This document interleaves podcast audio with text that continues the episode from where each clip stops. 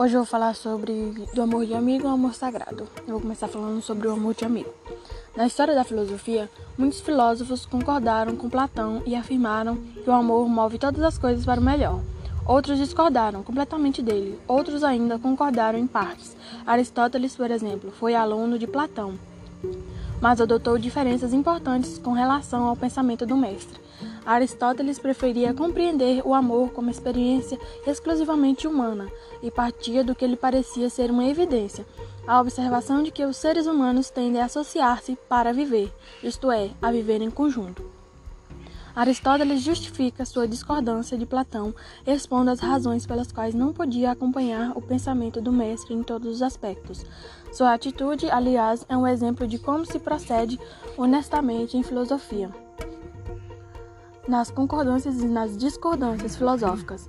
Não se trata de apenas achar ou preferir, e sim de dar justificativas para as concordâncias e discordâncias.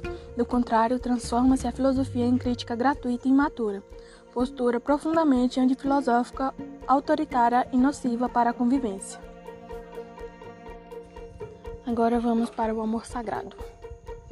Alguns séculos depois de Platão e de Aristóteles, surgiram filósofos que deram novos impulsos à compreensão do amor. Foram pensadores que construíram visões filosóficas com base em suas experiências religiosas de orientação judaica e judaico-cristã, e posteriormente muçulmana. Era a fase histórica que ficou conhecida como patriarquística e Idade Média. O principal dado, que é a fé religiosa oferecida ao horizonte filosófico concentrava-se na possibilidade de crer na existência de um ser supremo, Deus, que, por ter criado o mundo, ama-o e estabelece um diálogo com ele.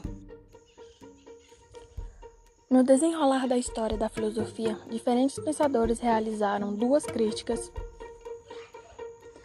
duras críticas à concepção de amor como caridade e mesmo à concepção platônica que considerava o amor como a atração exercida pelo bem e pelas formas.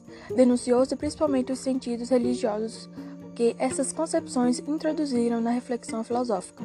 Tal sentido transformaria o amor em coisa de outro mundo, o mundo das formas ou de Deus, prejudicando a compreensão do nosso próprio mundo, este mundo em que vivemos e no qual está mergulhando o nosso corpo.